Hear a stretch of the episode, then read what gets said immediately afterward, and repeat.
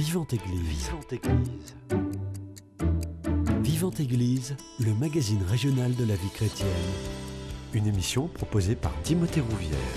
Bonjour à tous et bonjour à toutes et bienvenue dans votre émission Vivante Église sur Radio Présence. Comme tous les jours, on se retrouve pour aborder un sujet d'actualité dans l'Église. Alors que la question de la fin de vie agite le débat public, nous avons décidé de traiter de la thématique de la lutte contre la douleur.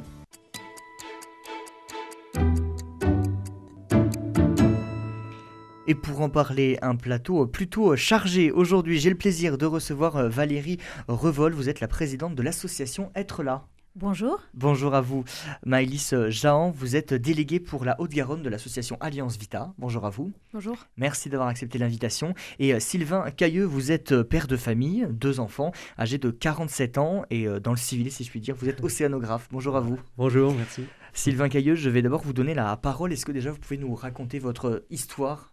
Où vous avez connu de nombreuses épreuves alors, euh, en fait, euh, à 42 ans, moi, j'étais en train de m'entraîner pour une course à pied en trail en montagne et euh, régulièrement, j'avais des douleurs à la jambe. donc, je commençais à boiter au début de mes, entraînements et puis donc j'ai décidé de me faire faire une radio pour voir si c'était pas une fracture d'effort, quelque chose comme ça, parce que je m'entraînais beaucoup. Et malheureusement, quand j'ai fait la radio, bah, c'est pas du tout une fracture qui a été détectée, mais plutôt quelque chose de incompréhensible. Tout le, tibia a été pris. J'avais une espèce de boule au niveau de la cheville. Et bon, j'ai vite compris que ça pouvait être beaucoup plus grave que ce que je pensais. Euh, donc là, ça, je, suspectais un cancer et euh, en fait, j'ai eu raison. J'ai, le diagnostic est tombé. J'ai eu un cancer osseux au niveau du tibia. Euh, grâce à mes, beaux-parents qui sont tous les deux médecins, j'ai, pu, pu être orienté vers les bons spécialistes au bon moment. Donc j'étais pris en charge très rapidement, puisque deux, trois jours après la radio, j'ai vu le spécialiste à Purpan, en traumato. Et euh, donc, on a, démarré une série de tests, euh, IRM, scanner, scintigraphie, euh, bon, après des, ponctions au niveau de la jambe. voilà, donc du coup, ça a duré à peu près deux mois, le diagnostic, pour vraiment confirmer ce cancer, mais qui par chance était une version, c'était un sarcome osseux qui était vraiment réactif, mais lent et qui ne métastase pas. Donc, je n'ai pas eu de chimio.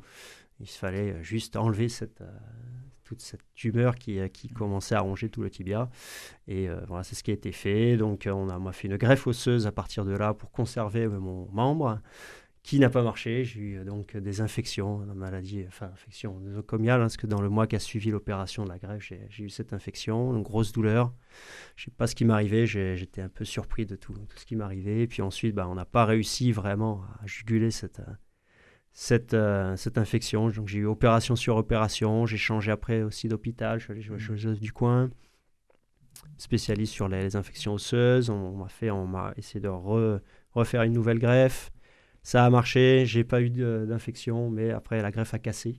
donc, on a mis une plaque, ça a cassé mmh. aussi. Donc après, bon bah à la fin, au bout de deux ans, plus de deux ans, deux ans et demi de, de galère, une douzaine d'opérations. Euh, j'ai dû euh, capituler et me faire amputer de, la jambe sous le genou pour euh, voilà. Et en fait, j'ai plus, plutôt pris comme un soulagement parce que mmh. c'était vraiment un, parcours du combattant. Je pense qu'il y avait un peu trop d'acharnement, je pense, à vouloir garder ce membre. Peut-être de la part des chirurgiens, mais aussi moi, j'étais peut-être pas prêt à, faire le pas. Et euh, voilà. Donc voilà pour la petite histoire. Donc c'est sûr que ça a été un partage familial aussi de l'épreuve hein, avec ma, famille, les enfants qui étaient petits, qui avaient 2 et, 2 et 3 ans à l'époque. Euh, donc ils ont bien, bien subi aussi ça, donc ça n'a pas été facile. Donc j'ai vécu euh, un peu comme les, personnes âgées, la dépendance, la douleur, euh, voilà, le moral en dents et, tout ça. Hmm. voilà. Maëlys Jean, un, premier témoignage sur, sur ce qu'a vécu Sylvain Cailleux? Qu'est-ce que, qu'est-ce que ça vous inspire de, de, de, voir ces personnes qui, qui, qui, luttent, qui se battent contre la douleur? Bah, C'est euh, je pense que c'est euh, déjà ça demande énormément de courage. Enfin, c'est vraiment une, euh, je pense, enfin évidemment quelque chose qui doit être extrêmement douloureux à la fois physiquement mais aussi psychologiquement parce que même pour la famille il y a, y, a, un combat à mener. Et et en fait nous ce qu'on voit à Alliance Vita c'est que quand les personnes sont soutenues souvent ça se passe ça se passe ça se passe mieux peut-être. Enfin je sais pas quelle a été votre situation. Enfin exact mais mais c'est vrai que faire face à la douleur tout seul peut être vraiment très difficile. Et euh, on se rend compte souvent que, en tout cas, nous, c'est les témoignages qu'on a, notamment euh, avec notre service d'écoute SOS euh, fin de vie. les personnes qui, qui n'ont pas d'accompagnement, pas d'accompagnant, pas d'accompagnement, ont plus de mal à surmonter ces épreuves que lorsqu'elles sont bien entourées. Mmh. Peut-être que vous pouvez également en témoigner. Valérie Revol, l'accompagnement de, de, la famille est primordial dans, les, dans des moments compliqués comme cela. Oui, la famille est en première ligne, évidemment, et elle a ce rôle qui est si important de soutenir et d'être présent. Et en même temps, elle est en grave difficulté elle-même, parce qu'elle a sa propre peur, sa propre euh, angoisse. Elle n'est pas forcément euh, la mieux formée pour pouvoir soutenir euh, la personne qu'elle aime, parce que justement, elle l'aime. Et donc, c'est pas simple. C'est un parcours, la douleur, c'est un parcours qui est extrêmement difficile et et qui est extrêmement individuel en même temps. On ne peut pas parler à la place de l'autre. Et euh, je vous remercie de votre témoignage parce que euh, c'est aussi éclairant de toutes les épreuves qu'on peut traverser. Ce sont des épreuves euh, physiques. Mmh. La douleur est physique. Ce sont des épreuves morales, ce sont des épreuves familiales, ce sont des épreuves sociales, ce sont des épreuves professionnelles. Il y a un retentissement de la douleur sur toute la vie de la personne. C'est des familles en plus qui ne sont pas forcément prêtes ou armées pour affronter la, douleur d'un proche. On ne peut pas faire grand-chose d'un point de vue physique, mais moralement, euh, j'imagine que, que c'est important le soutien de la famille. Ah mais c'est primordial. Moi, je, si j'avais pas eu ma, ma, femme et mes enfants, mes parents et vos parents aussi, je pense que ouais, je sais pas dans quel état je serais aujourd'hui. Euh, c'est sûr que c'est c'est indispensable, hein. tant pour le, pour le moral, pour les aspects aussi euh, matériels, parce que quand je suis sorti de ma première opération, là, bout de cinq jours, je me suis un peu livré à moi-même. Quoi. Donc, euh, mm. Heureusement que j'avais ma famille. Ma femme s'occupait de, me prendre un fauteuil roulant, de m'acheter les béquilles, d'aller chercher tous les médicaments. le lit médicalisé, elle a tout géré. Euh, bon, à tel point qu'à la fin, elle a, fini en burn-out. Parce que, bon, donc, elle a eu aussi des, des mois d'arrêt, elle a travaillé à mi-temps. Enfin, voilà, c'est compliqué de gérer. Ensuite, elle est, professeure des écoles. Donc, bon. Avoir la santé aussi euh, face aux élèves. Donc euh, oui, ça a été très dur. Je pense que peut-être ce qui peut manquer, c'est aussi le soutien euh, des aidants, c'est-à-dire le soutien de, pas que du patient, mais bon, un petit peu du patient aussi. Je pense qu'il faut peut-être un peu plus l'accompagner en sortie d'hôpital. en pratique, peut-être via, via des HAD, via des hôpitaux à domicile, des choses comme ça, ou des aides à domicile, ou alors, voilà. Et, après, il faut, faut, faut, aussi accompagner les familles et, leur proposer peut-être des soutiens psychologiques, des choses comme ça mmh. aussi, parce que c'est vraiment compliqué. Tout bascule là en, un peu de temps. voilà. après, ce que je peux dire aussi, c'est que hum, sur le plan, on va dire un peu plus, enfin pas spirituel, mais je pense que vraiment, euh, le... moi j'ai ressenti la, la, force du sacrement du mariage. Parce que mmh. je pense, moi, c'est quelque chose qui m'a. Moi, j'étais pas vraiment très pratiquant avant mon mariage. J'ai euh, repris, en fait, là la pratique après. C'est ma femme qui m'a remis le pied à l'étrier et vraiment j'ai été bouleversé par mon, par mon sacrement de mariage et c'était vraiment quelque chose de bien ancré et je crois que c'est dans ces épreuves-là qu'on voit vraiment la puissance de, ce sacrement et euh, bah, comme je, dis, je, lui ai dit plusieurs fois, je dis je, je regrette pas d'avoir signé quoi. là, c'est là qu'on voit dans les difficultés. On se, on se, marie pour le meilleur et pour le pire. Là, c'était le pire pour le coup, mais euh, voilà, ça, elle a bien géré et j'en remercie quoi. Hmm. voilà. La foi est extrêmement importante, Maïs dans ce genre de situation. Oui, mais euh, on voit qu'il y a vraiment besoin de toutes les ressources disponibles pour, pour justement appréhender ces situations. Et dans, encore une fois, dans les dans SOS fin de vie, quand on, quand on écoute des personnes, euh, on se rend compte que souvent ça permet de leur donner une, une espérance. En fait, les personnes qui ont la foi euh, vont un peu plus savoir pourquoi. En fait, euh, en fait, il n'y a, a, pas de bonnes raisons pour lesquelles on, a, on endure toutes ces souffrances, mais c'est mmh. peut-être plus facile d'accompagner cette souffrance personnellement, enfin de, de peut-être pas de gérer, parce que je pense pas qu'on puisse parler de gérer la souffrance à ce moment-là, mais en tout cas, euh, de, comprendre pourquoi elle est là. En tout cas, on peut lui donner un sens. Et lui donner un sens, ça change euh, la perception, en fait. Et comment, comment on peut lui donner un sens alors à cette douleur? Mhm. Valérie Revol, une, un, élément de réponse? Euh, Je parlerai peut-être plus de souffrance que de hmm. douleur, parce que la douleur, pour nous, elle est essentiellement physique. Voilà, quand on reçoit un coup de marteau, ça fait mal, c'est ce qu'on pourrait appeler une douleur. La souffrance que, que vous évoquez et qu'évoquent les personnes que nous accompagnons en soins palliatifs, elle est physique, elle peut être physique, elle peut être psychique, elle est sociale, elle peut être spirituelle. Et dans ce cadre-là, nous, euh, je le rappelle, nous sommes une association de bénévoles d'accompagnement à politique et à confessionnel. Euh, donc nous avons un positionnement qui est peut-être un peu particulier, mais nous accompagnons aussi la souffrance spirituelle. Spirituelle, ça veut dire toutes ces questions du sens de la vie. Pourquoi est-ce que j'ai cette maladie? Qu'est-ce que j'ai fait au bon Dieu pour être malade? Qu'est-ce que quel sera mon futur? Toutes ces questions sont éminemment spirituelles. Évidemment, je crois que l'homme se pose toujours la question du sens. Est-ce qu'on y répond d'une manière religieuse quand on est croyant? Évidemment, ou sans doute, mais ce n'est pas forcément le cas. C'est un parcours qui est vraiment propre à chacun et on n'a pas les réponses pour l'autre. Par contre, on peut effectivement l'écouter, l'accueillir, lui permettre d'exprimer ce qu'il ressent. Ça, c'est important. C'est des questions que vous vous êtes posées, toutes ces questions-là? Alors, euh, ma grand-mère, là, qui a 97 ans maintenant, euh, souvent me dit Mais euh, bon sang, pourquoi ça t'est arrivé? Il y a plein de gens pas sympas à qui il arrive à rien du tout, mais c'est pas juste, tout ça. Et je lui dis Mais le Seigneur, il est pour rien. Enfin, je veux dire, je ne me suis jamais posé cette question-là et je n'ai pas essayé de trouver un sens à ça. Je pense que c'est un, destin. On, on, partage tous des, des, épreuves tôt ou tard, à différents niveaux, mais donc euh, ça m'a jamais euh, égaré de la foi et même je pense qu'au contraire cette fragilité m'a permis de, de, renforcer ma foi. Mm. Et, euh, et j'y vois beaucoup de choses positives en fait dans cette, dans cette épreuve. même j'ai l'impression des fois que je, sur certains aspects que je vis mieux maintenant qu'avant. Ah oui Et sur quels aspects alors justement Par exemple sur le travail, euh, je, trouve qu'on est plus à l'écoute euh, de, mes besoins aussi. Je fais des choses qui me plaisent un peu plus. Euh, mhm. on est vraiment le fait qu'il m'est arrivé ça, c'est vrai que les gens sont plus touchés et les, responsables, mes chefs sont plus à l'écoute de ce que, ce que je voudrais faire. Donc on, voilà, je suis un peu plus reconnu dans, dans le monde du travail, c'est sûr. Donc ça c'est pense que là, ça, ça a été plutôt bénéfique. Euh, sur le plan spirituel, bien sûr, il y a dans, dans, ma paroisse, euh, ça, a été énorme ce qui m'est arrivé. J'ai senti ce soutien tous les paroissiens qui me, j'ai l'impression d'être un, super héros quoi, parce que j'ai réussi à affronter cette, cette épreuve. Mais c'est aussi grâce à eux, parce que ils, ont, ils ont fait. Il y a eu une espèce de, chaîne de prière qui s'est mise en place euh, pendant, pendant surtout pour ma dernière opération, l'amputation. Hein je sais qu'il y avait des centaines de paroissiens qui, euh, priaient pour moi. À l'occasion, j'étais allé à Lourdes euh, quatre jours avant l'opération et c'est à ce moment-là qu'il y avait cette chaîne de prière qui s'était mise en place et euh, j'étais vraiment porté. Et c'est vrai, quand j'étais à la grotte de, la Vierge là-bas à Lourdes, je, me suis senti vraiment porté et serein en fait. Quatre jours avant, cette grosse épreuve quand même de épreuve ultime d'amputation quand même, c'est pas rien quoi. Donc c'est vrai que pour moi, le spirituel m'a beaucoup aidé, euh, même dès le départ, pendant les diagnostics. Euh, je, me souviens, j'étais encore dans, l'IRM, là, cette espèce de, de tunnel euh, qui sent un peu la mort, là. on ne sait pas trop mm. comment on va être mangé à la suite.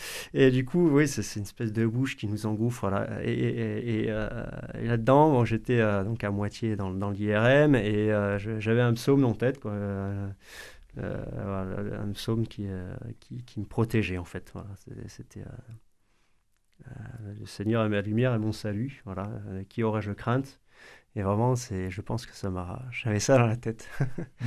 ça m'a beaucoup aidé et j'ai jamais remis en question ma ma foi. Mais après, je peux comprendre que certaines personnes, face à des grosses épreuves, pire que ça, hein, peuvent se dire non mais c'est pas possible, je peux pas croire là. Mm. Pourquoi ça m'arrive ça? Non, je peux... Donc il y a des gens qui tournent complètement le dos à, à Dieu et c'est difficile aussi pour, pour eux, je pense. C'est l'erreur à ne pas faire, de tourner euh, le dos au, Seigneur quand on est confronté à une, une épreuve comme celle-ci. Je ne sais pas qui, qui vous devez répondre. Valérie Revol, peut-être je serais très prudente parce que je pense que là aussi, ça appartient à chacun avec mhm. les ressources et les possibilités et l'entourage que chacun peut, peut rechercher comme soutien autour de lui. Ce qui me paraît vraiment important, et vous le témoignez vraiment, c'est euh, le soutien des proches et de la famille, et de, ou même euh, voilà, dans une communauté, qu'elle soit professionnelle, qu'elle soit sociale, qu'elle mm. soit de la paroisse. Euh, de ne pas se sentir seul, de ne pas se sentir isolé. La maladie, la maladie grave, isole. La maladie fait qu'on n'est plus qu'un objet de soin, fait que on n'est plus libre de ses choix, de ses envies, de vivre ce que l'on ne souhaite vivre. Et, c'est tout cet ensemble de situations qui rend, euh, qui rend extrêmement difficile à vivre ce que l'on a à vivre. Alors que quand on a des amis, lorsque l'on a un soutien, voilà, une communauté autour de soi, eh bien, tout d'un coup, on se retrouve considéré, tout d'un coup, on, est, redevient la personne que, que l'on est vraiment, et ça, ça, change le cours des choses. Oui, puis peut-être aussi, euh, euh, quand on reste proche de nos amis, euh, finalement, on, peut être encore autre chose que juste un malade. Peut-être que dans le milieu hospitalier, on est uniquement un patient. Mm. Euh, on est réduit du coup à, la maladie, au mal euh, qu'on porte. Et lorsqu'on reste au sein de la communauté qui était la nôtre avant, ou éventuellement une nouvelle, mais notre famille, notre environnement professionnel, ou voilà, effectivement la paroisse ou n'importe quel autre environnement qu'on avait déjà, on peut encore garder sa place, la place qui était la nôtre. On a toujours euh, éventuellement la même, le même métier, donc on est toujours reconnu pour les mêmes compétences professionnelles, par exemple. Ce qui fait que, ou, ou familial, enfin. Et, euh, et, donc, on peut toujours apporter quelque chose à, l'autre euh, malgré ce qui nous arrive. Mmh. Et donc, le fait d'avoir cette importance de pouvoir encore être une aide, pour être utile à, l'autre, on ne doit pas être réduit à, à, sa propre utilité, mais je pense que euh, en gardant sa place, euh, du coup, on a quand même toujours euh, la sensation, le sentiment d'être encore là pour les autres. Enfin, il n'y a pas que les autres qui doivent être là pour nous, mais on peut être aussi là pour les autres. Mm. Oui, je veux rebondir parce que ce qui est difficile aussi dans notre société aujourd'hui, c'est que les liens familiaux sont souvent éclatés. Qui est le plus proche de la personne? Est-ce que c'est le fils qui peut habiter à New York ou est-ce que c'est la voisine? Est-ce que dans les familles qui sont recomposées, euh, quelle est la personne qui va soutenir euh, le mieux euh, celui qui est en difficulté? Toutes ces questions se posent et sont vraiment des, des, problématiques qui sont rencontrées par les personnes atteintes de situations de maladie grave de fin de vie. Dans la famille aussi, il peut se jouer des conflits de loyauté. Mais si tu vas bien, parce que c'est rassurant pour soi-même de penser que l'autre a peut-être meilleure mine aujourd'hui et qu'on mhm. espère qu'il va aller mieux et qu'on essaye de lui renvoyer quelque chose, un message qui nous semble positif, mais qui va nier ce que la personne vit très bien elle-même et dont elle sait que non, c'est pas, ça va pas bien et que c'est pas entendable et de pas se sentir compris dans sa problématique, dans sa peur, dans sa difficulté, dans son inquiétude, dans son, dans son mal-être tout simplement. Donc euh, c'est là où notre place de bénévole d'accompagnement, qui sommes spécialement formés, c'est le seul bénévolat qui est encadré par un texte de loi qui précise que les bénévoles d'accompagnement en soins palliatifs doivent être sélectionnés, doivent être formés doivent être suivis par des associations qui les encadrent eh bien, nous sommes en capacité de pouvoir écouter, de pouvoir entendre, mm. de pouvoir euh, que les personnes puissent exprimer là où elles en sont ces, problématiques. Parce qu'il ne faut pas les bien évidemment, euh, et d'avoir cette place que notre société, qui n'a pas le temps, qui, ne, qui n'ose pas prendre en mm. considération euh, les difficultés exprimées par les personnes, je peux vous assurer que ça peut être une vraie soupape. C'est vrai que sur le sur l'accompagnement, les personnes qui, essayent de, de réconforter voilà, la, personne en difficulté, on, entend, des fois on a du mal à entendre certaines, certaines choses. Ce qu'on ce voudrait, c'est juste qu'on nous écoute. Voilà. Une, une oreille euh, bienveillante, c'est ça qui est, recherché. Et pas des conseils, pas, des, pas de dire euh, il y a pire ailleurs. Euh, regarde, lui, il est en fauteuil roulant. Euh, lui, il a l'article de la mort, d'accord, c'est vrai. Euh, et euh, peut-être que moi, j'ai eu beaucoup de change. J'ai pas eu le, cancer classique qui fait que je serais pas là aujourd'hui pour en parler. donc, du coup, c'est vrai. A, posteriori, j'ai beaucoup de chance. Et maintenant, je me dis que je, relativise, qu'il y a pire ailleurs. Mais quand on est dans le nez dans le guidon, quand on est vraiment dans la difficulté et que c'est très difficile, on ne peut pas, peut peut pas admettre ça, quoi. Dire qu'il y a pire ailleurs, qu'il faut être dans la gratitude parce que malgré tout, voilà, je m'en suis bien sorti. Mais mais euh, maintenant, ce que je comprends aussi, c'est que ces personnes-là, c'est vraiment, ouais, c'est par, c'est, ils donnent ces conseils-là parce que c'est pour, euh, pour eux, c'est bienveillant, voilà. C'est, euh, comme on dit, l'enfer est pavé de bonnes intentions, c'est un peu ça. Mon, beau-père dit souvent ça. on veut faire bien, et finalement, on fait pas exactement ce qu'il faut, et en fait, supplément, ce qu'on recherche, c'est une écoute, voilà. du mmh. silence, en fait. pour pouvoir parler. Comme un psy, le psy dit pas grand-chose, hein, quand on va, on va, le voir finalement. Et, pose juste une petite question là, où il faut, mais après, c'est le patient qui parle. C'est un peu la même chose. C'est important aussi de se sentir exister au-delà de sa maladie.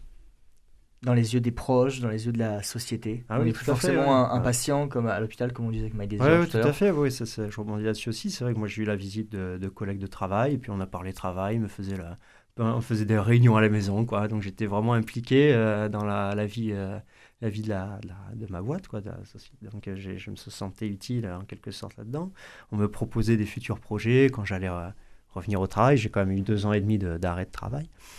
Et, donc j'étais vraiment impliqué et on se sent utile euh, à ce niveau-là. Côté paroisse aussi, été, euh, on m'a, euh, incité à m'engager dans certains services, donc j'ai fait partie de, l'équipe communication, j'ai aidé à l'écriture du bulletin de la paroisse, trimestriel, le BIP, là, euh, où je suis allé interviewer des gens tout en étant voilà, en béquille. Et voilà, j'ai même euh, eu un article sur, euh, sur les épreuves, justement, où j'ai interviewé une personne qui avait aussi un cancer, et ça a été très Mhm. enrichissant, et pour elle et pour moi. Et, euh, et donc là, on se sent vraiment utile, ouais, c'est sûr. ouais.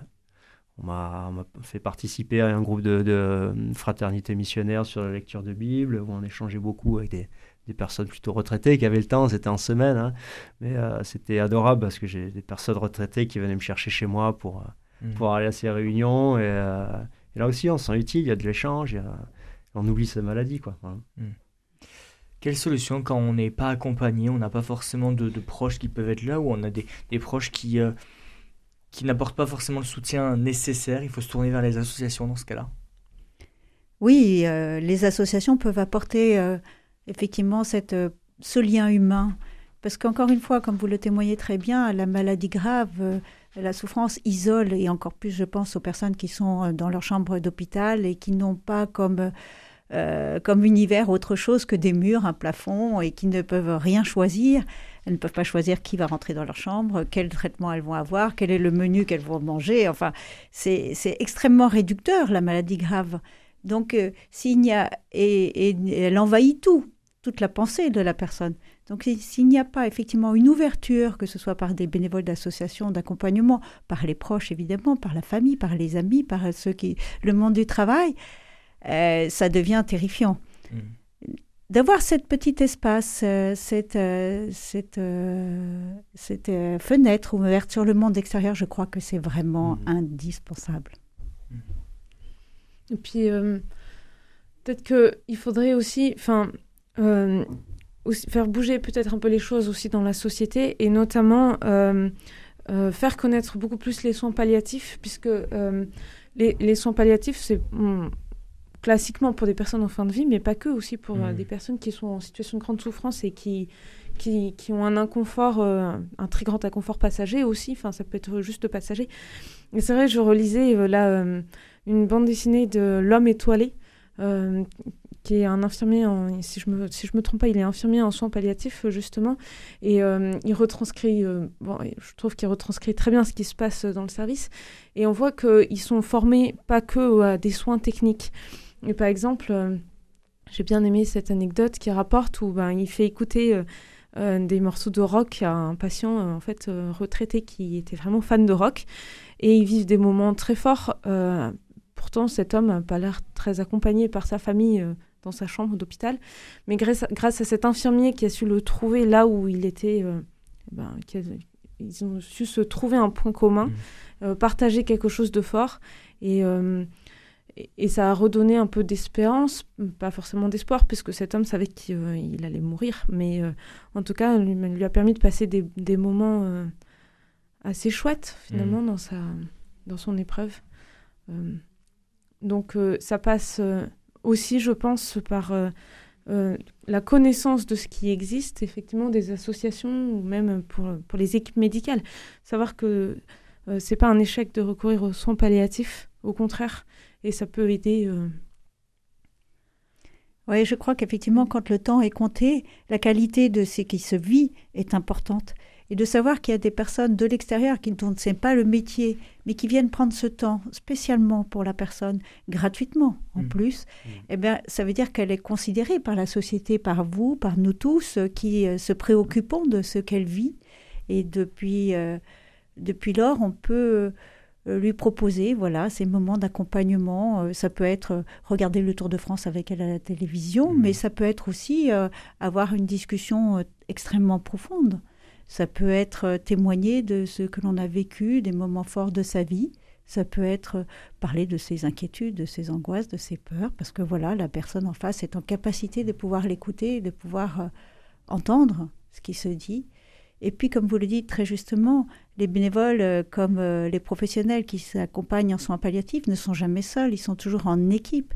Le médecin, les psychologues, les infirmiers, les aides-soignants, les nutritionnistes, euh, l'assistante sociale, le bénévole, voilà, tout le monde fait du sur-mesure autour de la personne.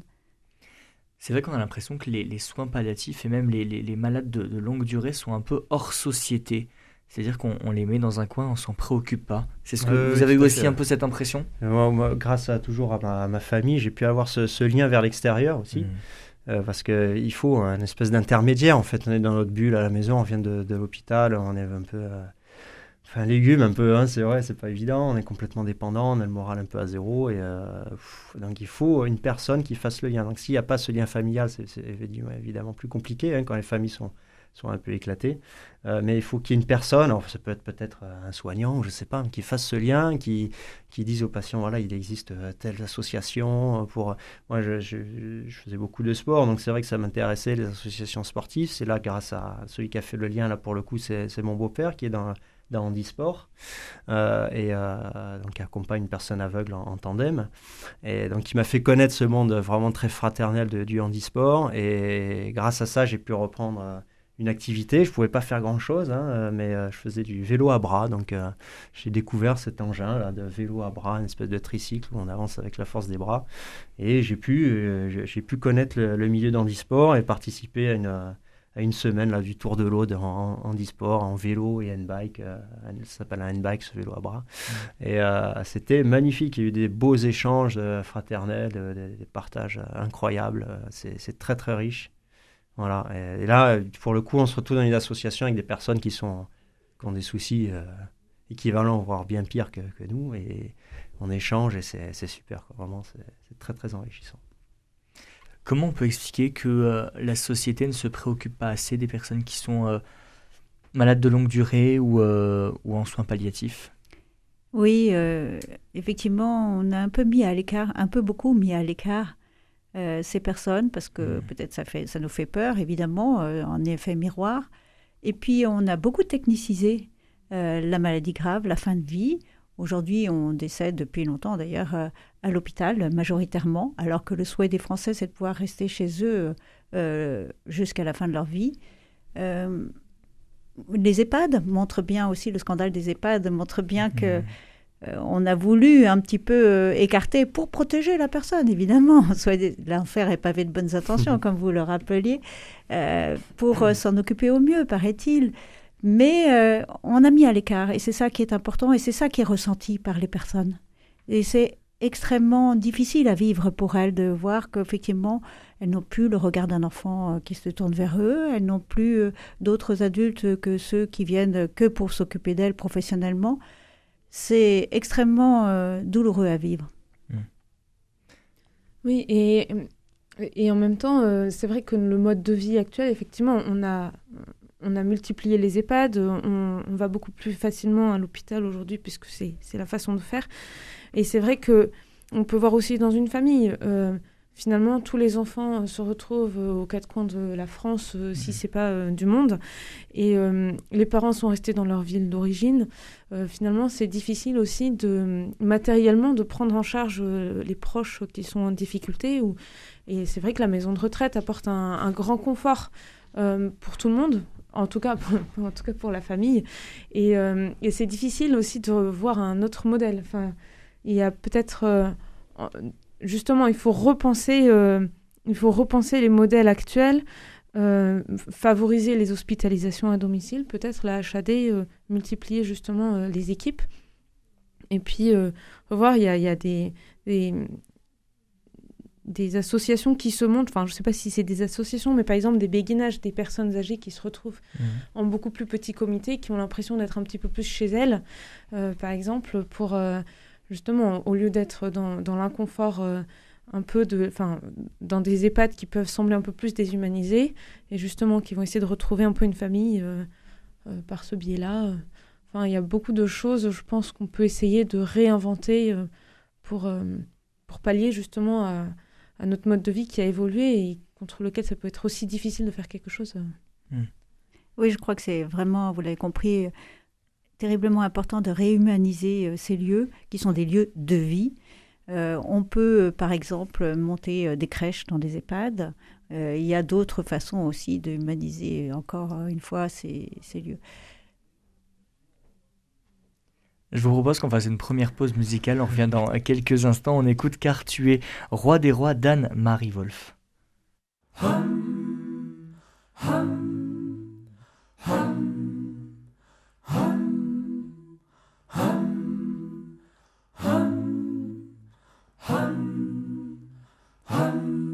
Car tu es roi des rois, Seigneur des seigneurs, oh, sois béni. Ô Jésus Sauveur, car tu es roi des rois, Seigneur des seigneurs, oh, sois béni. Ô Jésus Sauveur, reçois nos prières, donne-nous ta lumière, viens nous guider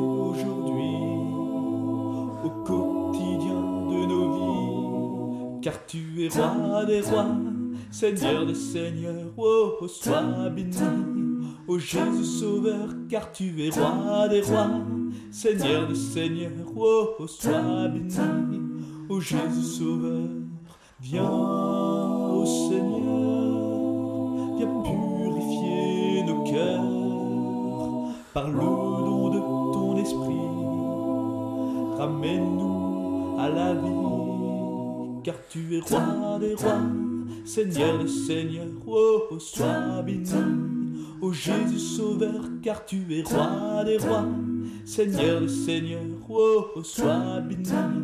Ô Jésus Sauveur, à ton Église qui te prie, viens donner aujourd'hui des artisans de paix, des prophètes d'unité, car tu es roi des rois, Seigneur des seigneurs, oh, sois béni.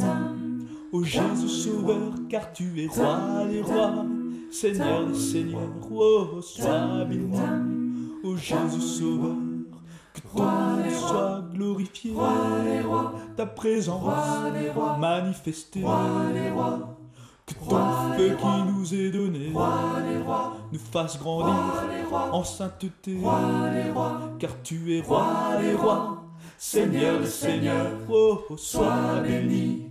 Ô Jésus Sauveur, car tu es roi des rois, Seigneur des seigneurs, oh, sois béni. Ô Jésus Sauveur, roi des rois, Seigneur des seigneurs, sois béni. Ô Jésus Sauveur, roi des rois, Seigneur des seigneurs, sois béni. Ô Jésus Sauveur, roi des rois, Seigneur des seigneurs, sois béni. Ô Jésus Sauveur, Roi des rois, Seigneur des seigneurs, sois béni. Ô Jésus Sauveur, Roi des rois, Seigneur des seigneurs, sois béni. Ô Jésus Sauveur, Roi des rois, Seigneur des seigneurs, sois béni. Ô Jésus Sauveur, Roi des rois, Seigneur des seigneurs, sois béni. Ô Jésus Sauveur, Roi des rois, Seigneur des seigneurs, sois béni. Ô Jésus Sauveur, car tu es roi des rois, Seigneur oh, sois béni. Ô Jésus Sauveur, car tu es roi des rois, Seigneur des seigneurs, oh, sois béni. Ô Jésus Sauveur. Présence.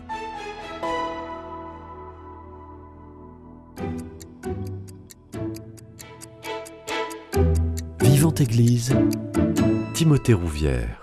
De retour dans votre émission Vivante Église sur Radio Présence, j'ai toujours le plaisir d'être avec euh, Maëlys Jean, déléguée pour la Haute-Garonne de l'association Alliance Vita, Valérie Revol, présidente de l'association Être là, et Sylvain euh, Caillot.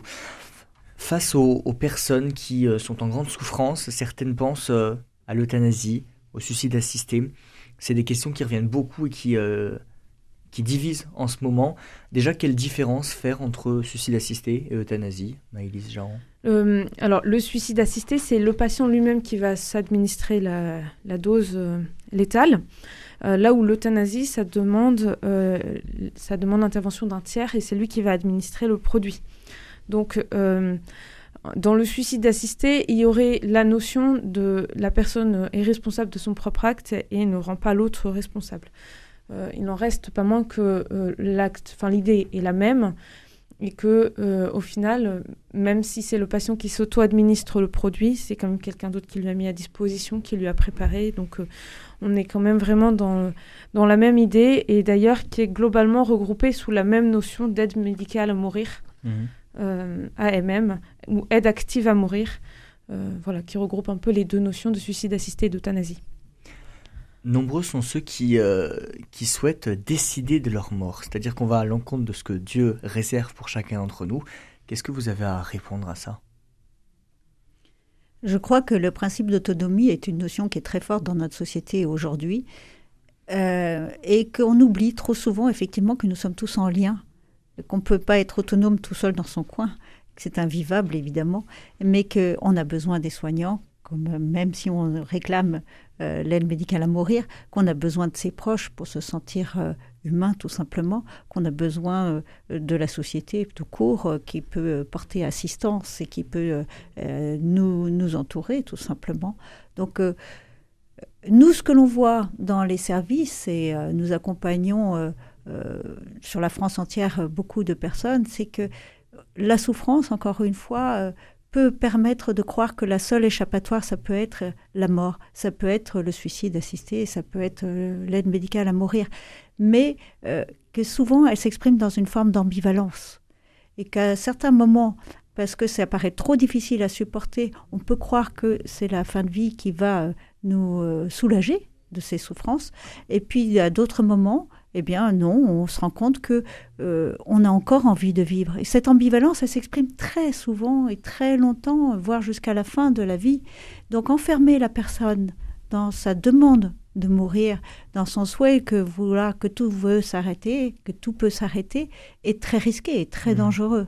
Donc euh, nous sommes vraiment témoins, nous, bénévoles d'accompagnement en soins palliatifs, que euh, certes la demande de mourir peut exister, et elle doit être considérée, elle doit être prise en compte parce que la personne est vraiment en difficulté, mais qu'il ne, il ne faut absolument pas l'enfermer dans cette euh, demande, mmh. qu'il faut pouvoir lui apporter d'autres espaces, qu'il faut pouvoir l'écouter, qu'il faut pouvoir euh, euh, l'accompagner sur un temps qui peut être un peu plus long que une réponse immédiate et qui paraît facile et qui paraîtrait simple. Oui, puis aujourd'hui, en fait, enfin, finalement, quand quelqu'un demande à mourir, c'est euh, c'est un peu ce que vous avez dit. C'est euh, se cache derrière généralement une très grande détresse, une détresse physique ou, psychologique, morale, euh, une solitude aussi, la peur d'être complètement abandonné. Et, et, la plupart du temps, d'ailleurs, quand on accompagne la personne, quand on entend cette demande et que au lieu d'y répondre en disant mais très bien, il n'y a pas de problème, on va en terminer, mais en disant je, vois, j'entends que tu as un problème, enfin que tu, que tu souffres, et on va essayer de régler ça ensemble, de le faire ensemble, en, accompagnement, en accompagnant la personne, en soulageant ses souffrances physiques, ses douleurs, et en mettant en place un accompagnement psychologique, euh, global. Ce que fait les soins palliatifs, justement, cet accompagnement global de toute la personne, et très souvent la, demande d'en finir disparaît. Euh, la plupart du temps, enfin, je pense que vous devez l'expérimenter. Une fois que la personne est euh, est prise en compte dans sa globalité et que ses souffrances euh, physiques, ses douleurs et, sont soulagées euh, et qu'elle est euh, accompagnée, très souvent, elle retrouve quelque chose qui fait qu'elle n'a moins envie, de, enfin, elle n'a plus envie de mourir dans les mmh. médias. Oui, ça la rassure d'être prise en considération, d'être prise en compte dans sa souffrance et dans sa douleur. Oui, c'est ce que font les soins palliatifs avec euh, les soignants, tous euh, au chevet du lit du malade. Euh, prendre en considération, s'attacher à, soulager la souffrance, s'attacher à être présent, s'attacher à accompagner, s'attacher au petits gestes du quotidien qui peuvent être de, bonnes, de bons gestes, des gestes d'apaisement, de réconfort, de, voire de plaisir. Ça, ça peut apporter effectivement à la personne. Alors que nous, bien vivants, bon vivants, on a l'impression que ce qu'elles vivent, ce serait insupportable pour nous. Mm. On ne se rend pas compte à quel point, effectivement, quand on est dans cette situation-là, eh bien non, on, on, le supporte et on a envie de le supporter, on a envie de continuer à vivre. Donc, euh, il faut se méfier aussi de ce que l'on peut considérer en tant que bon bien vivant, euh, ce qui nous paraîtrait insupportable, et de ce que l'on est quand on est vraiment euh, dans cette situation. Ce droit à mourir, il peut aussi être motivé par un patient qui n'a pas envie de faire subir son état à ses proches. Est-ce que ça, Sylvain Caillou, est-ce que ça vous est arrivé? Alors peut-être pas traverser l'esprit, mais euh, le fait de ne pas faire subir à, vos enfants, à votre femme, à votre famille, euh, votre état. C'est aussi un positionnement de la famille, j'imagine. Euh, hein, oui, non, je pense qu'ils ont, ils ont tellement, se sont tellement investis, ma famille, que j'ai pas, j'ai pas ressenti quand même ce, hmm. cette chose-là. Non, non, on a, on a, traversé ensemble cette épreuve et je me suis pas forcément senti comme un poids quand même. Mm. Oui, j'ai vu que j'aurais voulu faire plein, plein d'autres choses, les aider aussi. Mais bon, voilà, euh, des fois, même maintenant encore avec mon handicap, je, regrette de ne pas pouvoir euh, voilà, jouer au ballon avec mes enfants. Euh. c'est des choses qui me manquent et voilà, ça, c'est, c'est un poids pour moi, là, pour le coup. Je ne peux pas mm. partager certaines choses avec eux. Mais non, un poids pour ma famille, je ne crois pas. On a traversé mm. ensemble. Et je crois qu'en fin de vie, c'est pareil. Je pense que c'est suivant le, voilà, si tout le monde est au chevet, ça, ça, ça on, a, on, a, plus envie de, continuer à vivre quand même. Hein. Je pense que ça dépend à la fois de l'entourage, si on est seul, c'est très dur. Ça dépend du caractère de la personne, ça dépend aussi du, du moment, hein, parce qu'il y a des les morales qui, euh, qui oscillent euh, il y a des hauts, il y a des bas. Je pense que dans le plus bas, on aura peut-être que certaines personnes ont envie de se suicider. Et puis, si on leur pose la question une semaine après, c'est pas le cas. Donc, forcément, il euh, faut voir euh, le suicide assisté si, si on se trouve dans le moment du creux ou le moment de la bosse, quoi, du moral. Donc, je pense qu'il y, a ça aussi. Euh, donc, il faut, faut, prendre en considération tout ça. Je pense qu'il y a aussi, bon, il y a, la, il y a la fin de vie, mais il y a aussi des personnes comme, je crois que c'était l'affaire Humbert, je crois, où il y a mmh. un, jeune qui était donc en euh, dans le coma et qui, avec son petit doigt, qui demandait à taper les lettres avec son petit doigt, c'est ça, et qui demandait en fait à mourir. Et c'est vrai que là, quand il n'y a pas du tout de perspective après, c'est difficile aussi. Je pense qu'on peut comprendre cette souffrance euh, morale, quoi, psychologique, qui est très dure de se dire, mais là, j'ai encore euh, peut-être 60 ou 50 ans à vivre, je suis jeune, je suis dans le coma, je sais que là, c'est foutu, c'est vraiment, c'est très difficile. Donc là, c'est vrai que l'accompagnement est important, mais je veux dire, quand on, est à, quand on a 97 ans ou quand on a 20 euh, ou 30 ans, et qu'on se retrouve dans la même situation, voilà, c'est, moi je peux comprendre hein, malheureusement qu'on hmm. puisse en, à demander ça. Enfin, je, c'est humain. Oui. Il y a hum, peut-être aussi une. En fait, on est dans une société euh, de la perfection où on doit être. Euh, on, doit être beau, on doit être bien habillé, on doit être à la mode, on doit être parfait. On, on refuse on refuse la maladie aussi, bah, le décharnement physique, le, vieillissement la faiblesse aussi. Voilà, la faiblesse. Et ce qui fait que du coup, quand euh, l'idée de se dire je peux me retrouver dans un état de dépendance euh, est très difficile. Moi, j'avais une, une amie qui me disait mais le jour où on doit mettre des couches, mais euh, je demande, je, demande l'euthanasie quoi. Enfin, parce que il y a l'impression de d'être en fait que notre dignité, peut-être qu'on a, on réduit trop souvent notre dignité à euh, je sais pas, au paraître et à, ce qu'on peut être euh, physiquement, mais pas à ce qu'on est intérieurement. Et euh, finalement, si on accepte notre faiblesse et si on accepte l'aide des autres, c'est là qu'on va pouvoir accepter aussi tout ce qui... Enfin, accepter, pas forcément accepter ce qui nous arrive, mais en tout cas vivre pleinement ce qui nous arrive euh, et, euh, et l'accueillir. Voilà, c'était plus ça. Euh, accueillir ce qui nous arrive sans le, forcément le vouloir en finir parce que ben, on accepte aussi que les autres puissent être là pour nous. si on n'est pas dans, je pense que si on est dans une démarche de vouloir être tout puissant, ben forcément, on ne peut pas supporter mmh. une telle situation. Oui, c'est très juste. La pression sociale euh, repose beaucoup sur le fait d'être dans une société très dynamique ou avec une, forme de rentabilité, d'efficacité. Or, quand on est malade, quand on est dans une situation de handicap euh, grave ou dans le très grand âge, ces notions-là, forcément, d'efficacité, de, rentabilité euh, n'existent plus, peu, pas. Euh, quelle place fait-on effectivement à ces personnes? C'est un vrai problème sociétal. Mmh. C'est pour ça que nous, bénévoles, effectivement, nous nous engageons pour dire, ben voilà, nous sommes à vos côtés. Nous vous considérons comme euh, ayant une part entière euh, dans notre euh, société avec nous et que ce que vous avez à dire est important et compte aux yeux, à nos yeux et aux yeux de la société. Aujourd'hui, il y a eu un sondage qui a été mené par l'Association pour le droit à mourir dans la dignité, la DMD, qui milite en faveur de l'euthanasie et du suicide assisté. Et c'était sur le regard des Français sur l'euthanasie et sur la, fin de vie. Et globalement, les Français dans ce sondage sont favorables à l'euthanasie en tout cas à, l'aide active à mourir, et euh, ce qui peut être un petit peu perturbant. Mais en fait, euh, c'est euh, justement parce qu'ils ne sont pas forcément confrontés directement à cette, à cette situation. Et on se rend compte que ceux qui, justement, il y a eu un deuxième sondage très intéressant euh, qui a été fait auprès de la Société française d'accompagnement et des soins palliatifs, et qui, eux, euh, donc regroupaient, euh, interrogeaient des bénévoles d'associations et des, des, soignants, des acteurs des soins, des soins palliatifs et du système de santé. Eux qui connaissent les modalités, qui connaissent la, loi et qui savent quelles sont les façons d'accompagner ces personnes.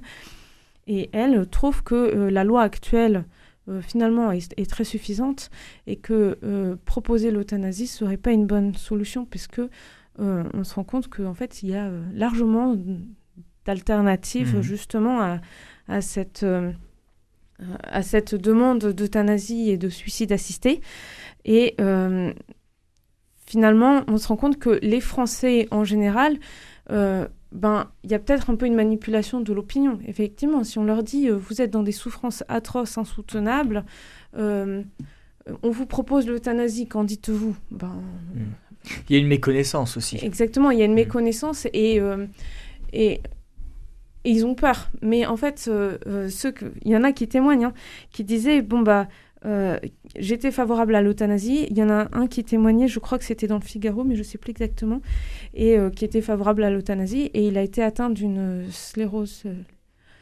euh, latérale amyotrophique, une SLA. Mmh. Et justement, il s'est rendu compte qu'en fait, l'euthanasie aurait été trop facile, mmh. trop, trop radicale. Et il disait, chaque jour n'est pas une fête, mais chaque jour a sa valeur. En fait, je, mmh. je, ne regrette pas d'avoir de continuer de vivre. quoi. Oui, c'est intéressant ce que vous dites. Euh, souvent, euh, l'euthanasie est vue comme la solution, euh, alors radicale, oui, mais de facilité. Oui. Je crois qu'effectivement, là encore, on, est, on aimerait avoir des réponses simples. Or, la fin de vie, elle n'est pas binaire. La maladie grave, c'est pas binaire.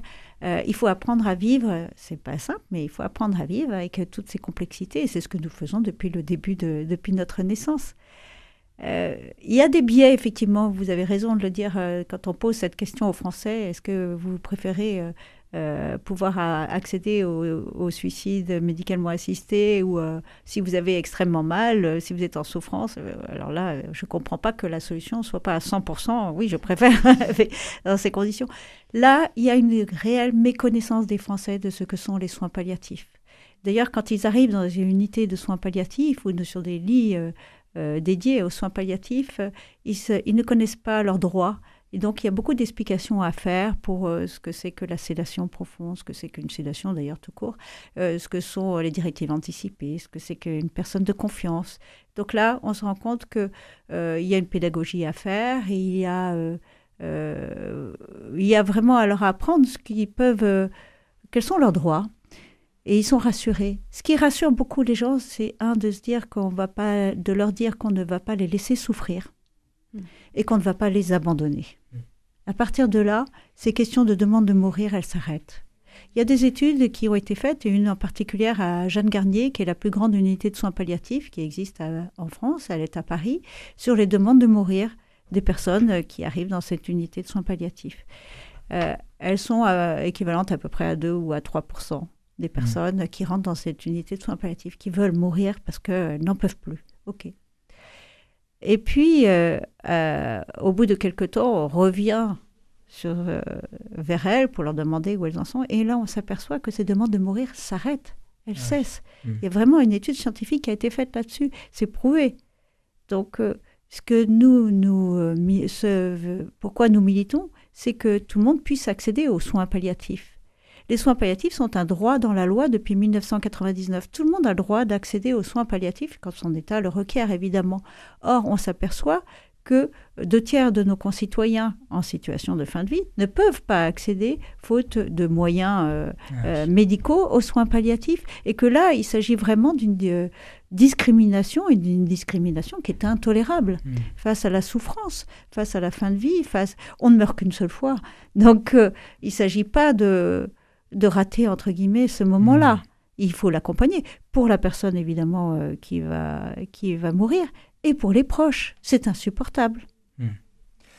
On arrive déjà à la fin de l'émission, je sais, il y a encore plein de choses à dire. Euh, est-ce que juste euh, toutes les deux, Maëlys Jean et, Valérie Revol, vous pouvez nous donner les, les lieux où on peut vous suivre éventuellement? Est-ce que vous avez un site internet, une page Facebook pour suivre vos actualités de vos deux associations? Oui, vous pouvez nous suivre sur Être là Toulouse. Et Alliance Vita sur le site Alliance Vita, voilà, qui est très bien fait. Euh. Et puis, euh, vous pouvez aussi aller voir sur le site SOS Fin de Vie, puisque, bon, qui concerne plus spécifiquement la fin de vie, mais, euh, mais qui apporte aussi des réponses. et appeler le service d'écoute SOS Fin de Vie, justement, si jamais il y a besoin d'être écouté, juste écouté et entendu pour confier une situation compliquée. Je précise aussi, euh, Valérie Revol, qu'avec euh, Être là, votre association, vous serez à la nuit du bien commun, euh, dont Radio Présence est partenaire, et ça sera au Théâtre du Capitole le 12 décembre prochain. Merci beaucoup à tous les trois, en tout cas, d'avoir participé à cette émission très intéressante. Sylvain Caillot, de nous avoir partagé aussi votre expérience. Merci. Merci aussi à Christophe Aubry d'avoir réalisé cette émission. Si vous voulez la réécouter, elle est d'ores et déjà disponible sur notre site internet www.radioprésence.com ou en rediffusion ce soir à 21h. Nous, on se retrouve demain pour une nouvelle émission Vivante Église. Passez une très belle journée à l'écoute de notre antenne.